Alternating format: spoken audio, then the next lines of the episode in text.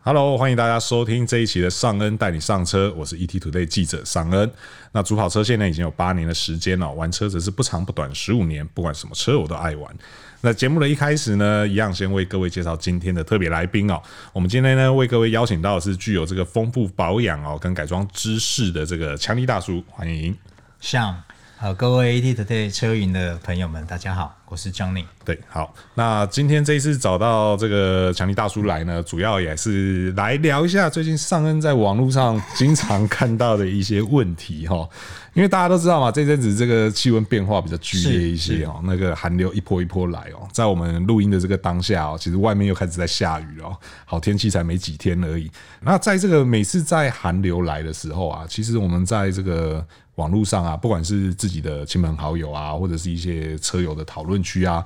都会看到一件事情，就是今天温度突然降下来了，然后早上要出门的时候，哎、车子发不动。对，那其实通常这个时候都是因为电瓶挂掉了。对，而且电瓶很常在这个低温的时候挂掉哦，所以说我们今天就是来跟各位聊聊哦，就是当电瓶出事的时候，连发动都很困难哦。那关于汽车电瓶，你应该知道的这几件事情哦。那首先，我们先来讲一下、哦，就是到底电瓶它在车上的重要性为什么这这么重要？它它肩负了哪些功能？因为说真的，呃，我先我先回答一下刚刚像那个问题哈，就是电瓶其实是一个怕热又怕冷的东西。是哦，那有一些人你会发现，你的在天气冷的时候，尤其天气冷的时候，你发动困难，对甚至发发不不起起来。来，对，哦，那个这个通常通常会遇到这样的问题，你的电瓶其实差不多才会在这个时候会有一个比较大的落差对啦。所以我觉得电瓶也是要检查的哈。是那我们刚刚有说的电瓶的功能呢，其实，在电瓶最重要的第一步就是你在发动的那一瞬间你就需要它了，，对，不然你觉得连动都别想动。是那在发动之后，其实基本上呢，就是会由发电机来供电，是然后当然发电机会去充电，是好，会去充电。那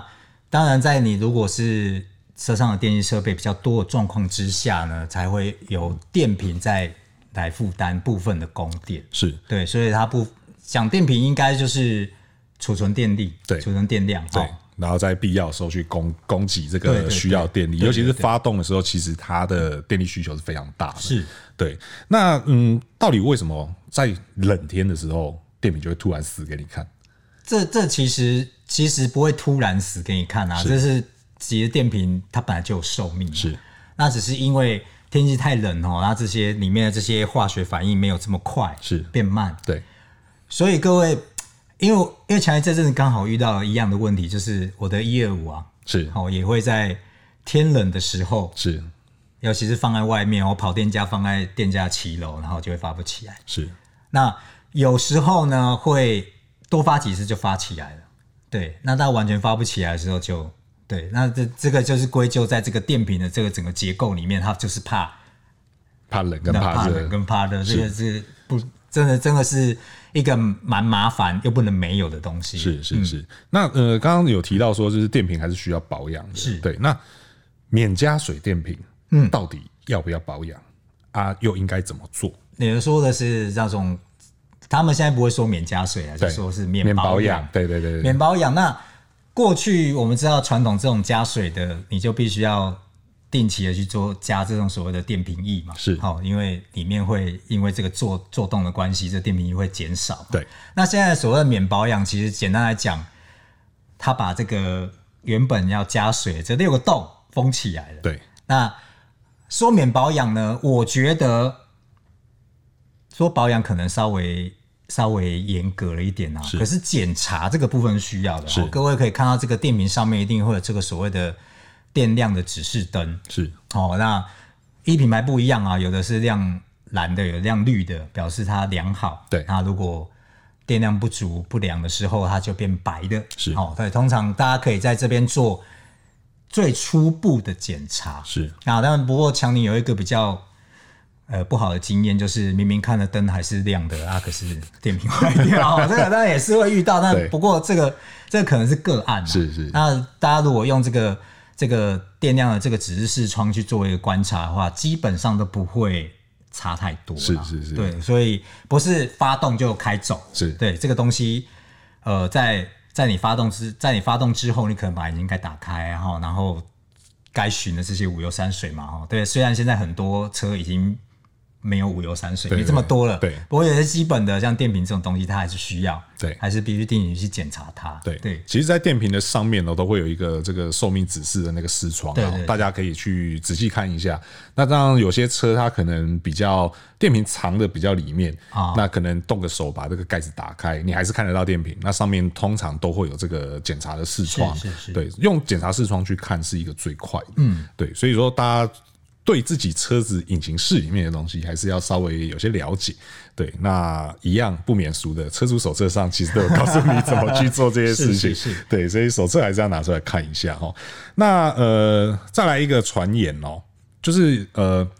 有些人他会有一个习惯，就是他在熄火之前，他会把所有的电器，就是比如说是像什么冷气啊、音响啊、电灯啊这些都关掉。然后甚至呢，有一些人他看到别人没这样做的时候呢，就会大声斥责说：“哎、怎么可以这样子？这样电是瓶会死的比较快。”是对。那实际上是这个样子吗？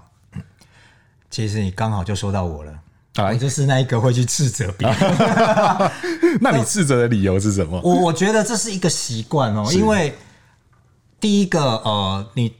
我们在没有完全关闭的状况，这些电器设备没有关闭的状况之下，我们就熄火，是哦，我们当然就就走了嘛。因为现在车基本上，如果你连大灯没关，你熄火，它其实也是会自己关对掉，也会帮你它不断像电有些像强爷车是稍微有点年纪的哦，如果你灯没有关，它是会哔哔叫，它对不让你锁嘛。对，那当然再古老一点的，再老一点的车。它就不理你，对对哦，你要没关，你到哪去？对对对，哎隔天你就知道了。对对对，所以所以我觉得这是一个习惯，是好、这是一个习惯的养成。那再来就是，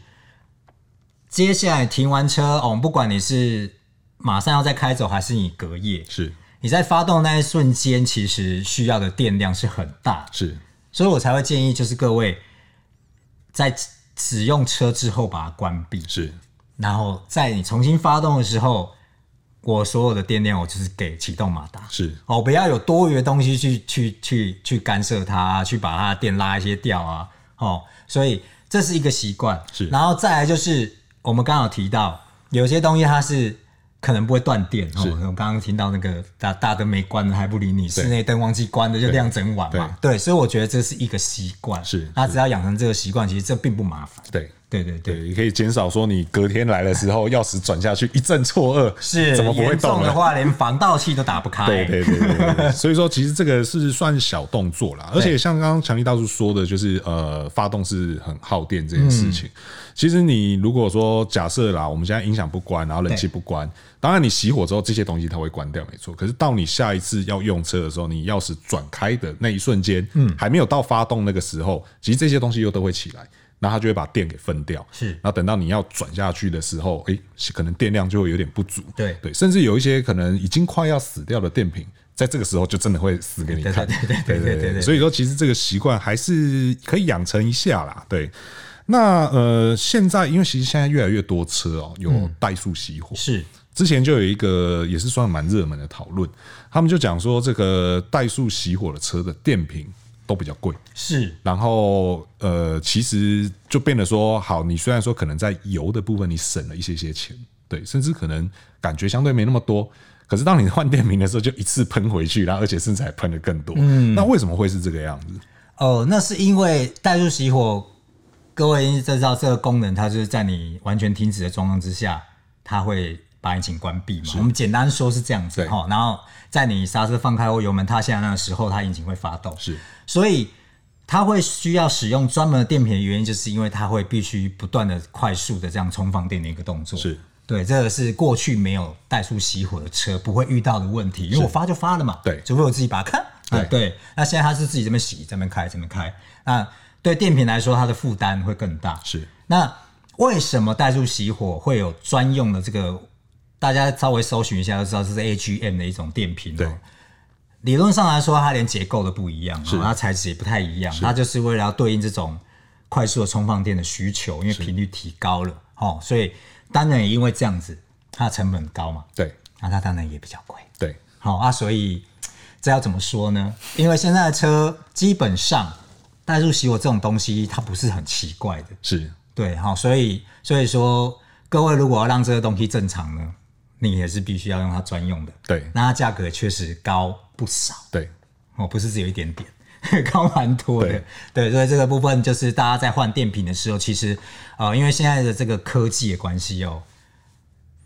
连电瓶都会有所谓的专车专用。是对，哦，不是说哎，欧派去哎哎换一条嘛对对对，啊哎，为什么要贵掉啊？我还修的后啊，这种都是电瓶，对对，那其实它的功用都已经不一样，对，然后包含它的整个里面的设计的结构、材质，其实都已经不一样，对对不过在这边，商恩也跟大家分享一下，其实呃，因为刚好在上个月，商恩有去试了最新的这个宾士的 EKS，、那嗯因为这一次 EKS 在台湾小改款，它导入了所谓的 EQ Boost 的嗯动力。那它这个东西比较有趣的是，它的启动马达的电池并不是我们所熟知的那个 battery，啊哈对，它是有另外的电池在。对，那像这种车，它可能相对的。可是也不是啦，宾士的电瓶本来就很贵，对， 是但是它的启动的部分其实并不是靠那边的那个电瓶来做使用，是是所以大家如果有兴趣的话，可以到我们 ET Today 车云的这个试驾报道来看一下这个到底现在新的科技怎样。而且这个东西其实也不是只有宾士在用，对，现在慢慢越来越多新车都有了，所以这个技术上会有一点点差异。那想知道的朋友可以来看一下我们的试驾报道。哦，那刚刚强力大叔讲到一个，就是我觉得也很多人会问的，你刚刚讲说有些人会说这个原本的这个电池太贵了。哎呀，哎呀，啊，我想要换便宜一点的，我想要换小一号的，我想要换不一样规格，反正我要找便宜的，嗯可以这样做吗？不过说真的哦，在我接触到的，因为我我是在店家跑来跑去的对哦，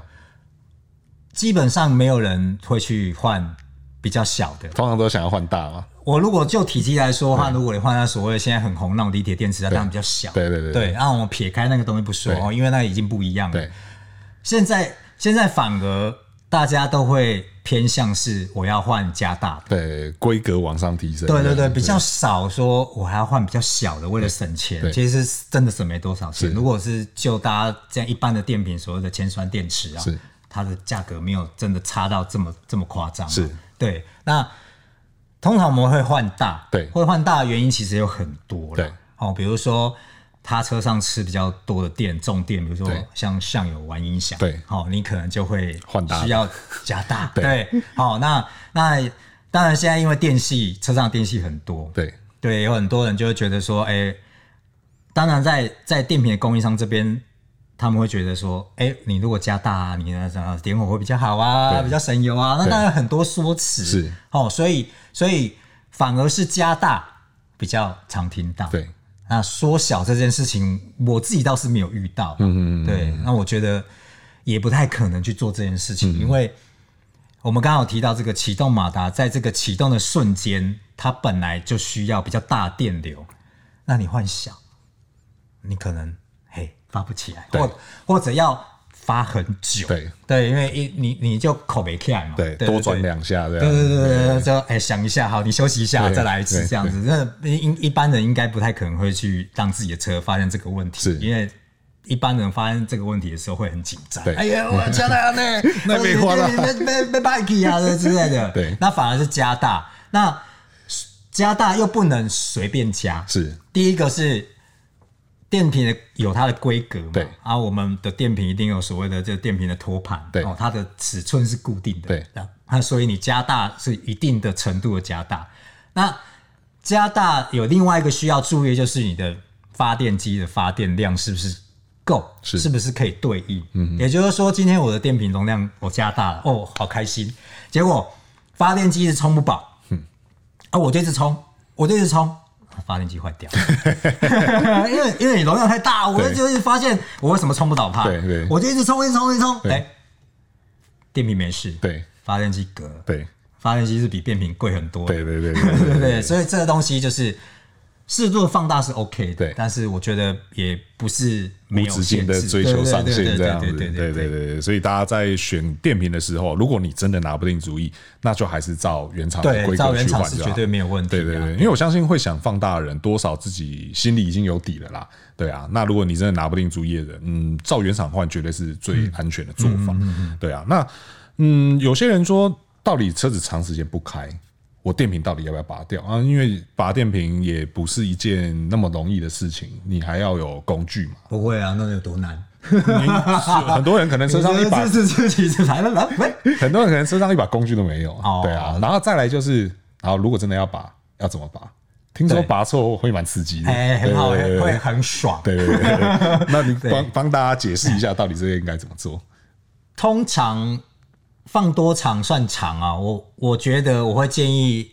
如果你是出国出差，好，你有可能一个月用不到车的时候，我当然会建议你把它拔掉。是但是现在电源拔掉会有比较多的问题，就是你一拔掉，你的时钟就跑掉对了，你的电台记忆功能什么什么什么，这全部都要重新来。对对，所以很多人。有有有些人他也不会在意那么多，他就给坑阿伯等或者对之类的。对，那再来加上就是你放那么久的时间呢，防盗器会失电。对，哦，这些东西它其实有永久电源的问题，它对就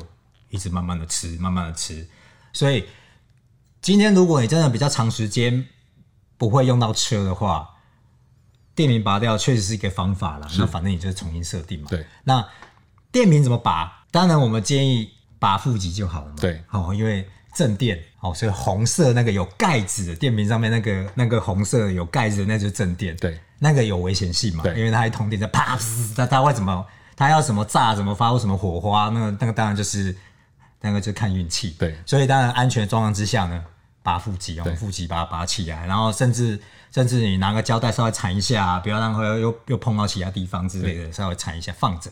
对，这样子这样子其实会比较安全啊呐、对，所以大家记得，如果说你真的有必要要拔电瓶的话，其实不用到整颗电瓶拿出来 啦。对啊，你就是负极的那一条黑色的那条线，对把它拔起来就好。因为电瓶上面的线一定永远都是红色的和黑色的，是是对。那红色的那个就是所谓的正极，对。对那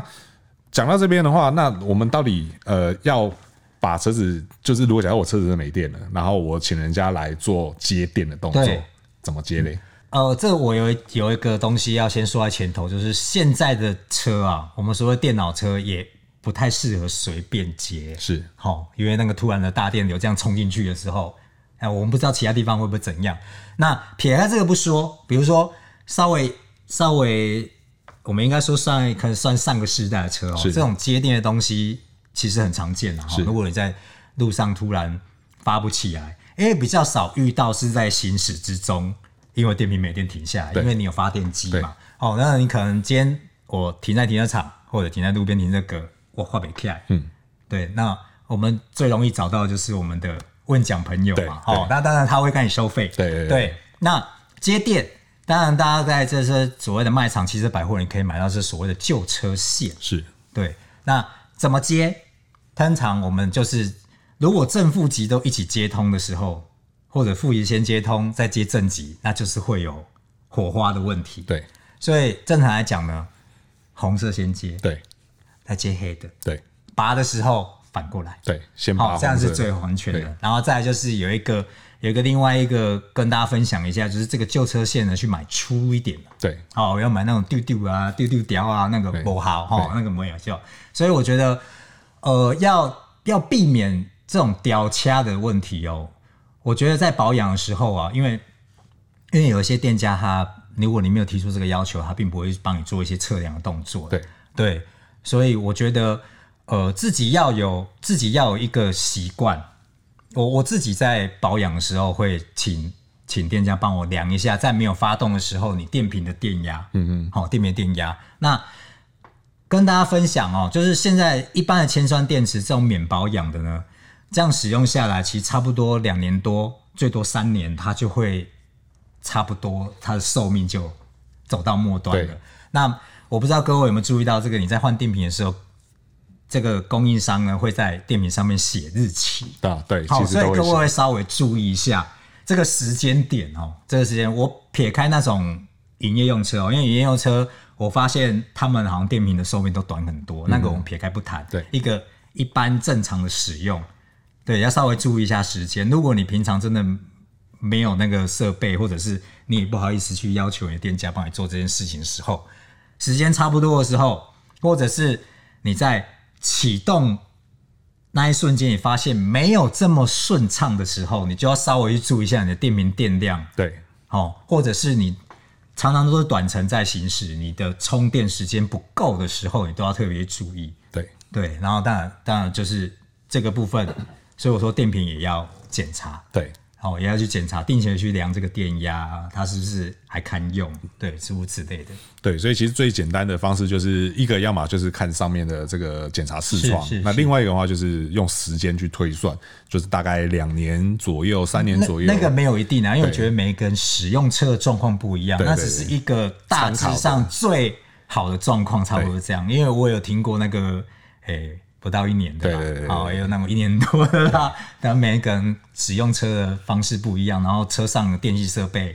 那如果比较老的车，它可能吃重电。我们有听说那种吃重电的，然后一下，呃呃啊，我不是不是在刚换怎样怎样怎样子。对，其其实如果遇到这样的问题，就不是单纯的只有检查你的电瓶而已对，哦，然后一些诸如此类，比如发电机啊，然后整个电路啊，都稍微要做一个检查。是，所以说其实电瓶在车上的这个重要性是非常重要的哦，是是是所以说这个大家平时还是多给他一些关爱的眼神，对，定期去检查他、观察他一下，去关心他哈。好，那今天呢，跟强力大叔来看大家聊聊这个关于汽车电瓶你应该知道的这几件事情，不知道大家有没有听进去呢？对，那如果说大家有任何的意见啊，或有任何问题想和我们一起讨论哦，也欢迎在留言提出来，和我们一起讨论。那如果还没订阅的朋友呢，要记得订阅。那我们今天这期节目就到这边，我是尚恩，我是 Johnny，那我们下次再见喽，拜拜拜拜。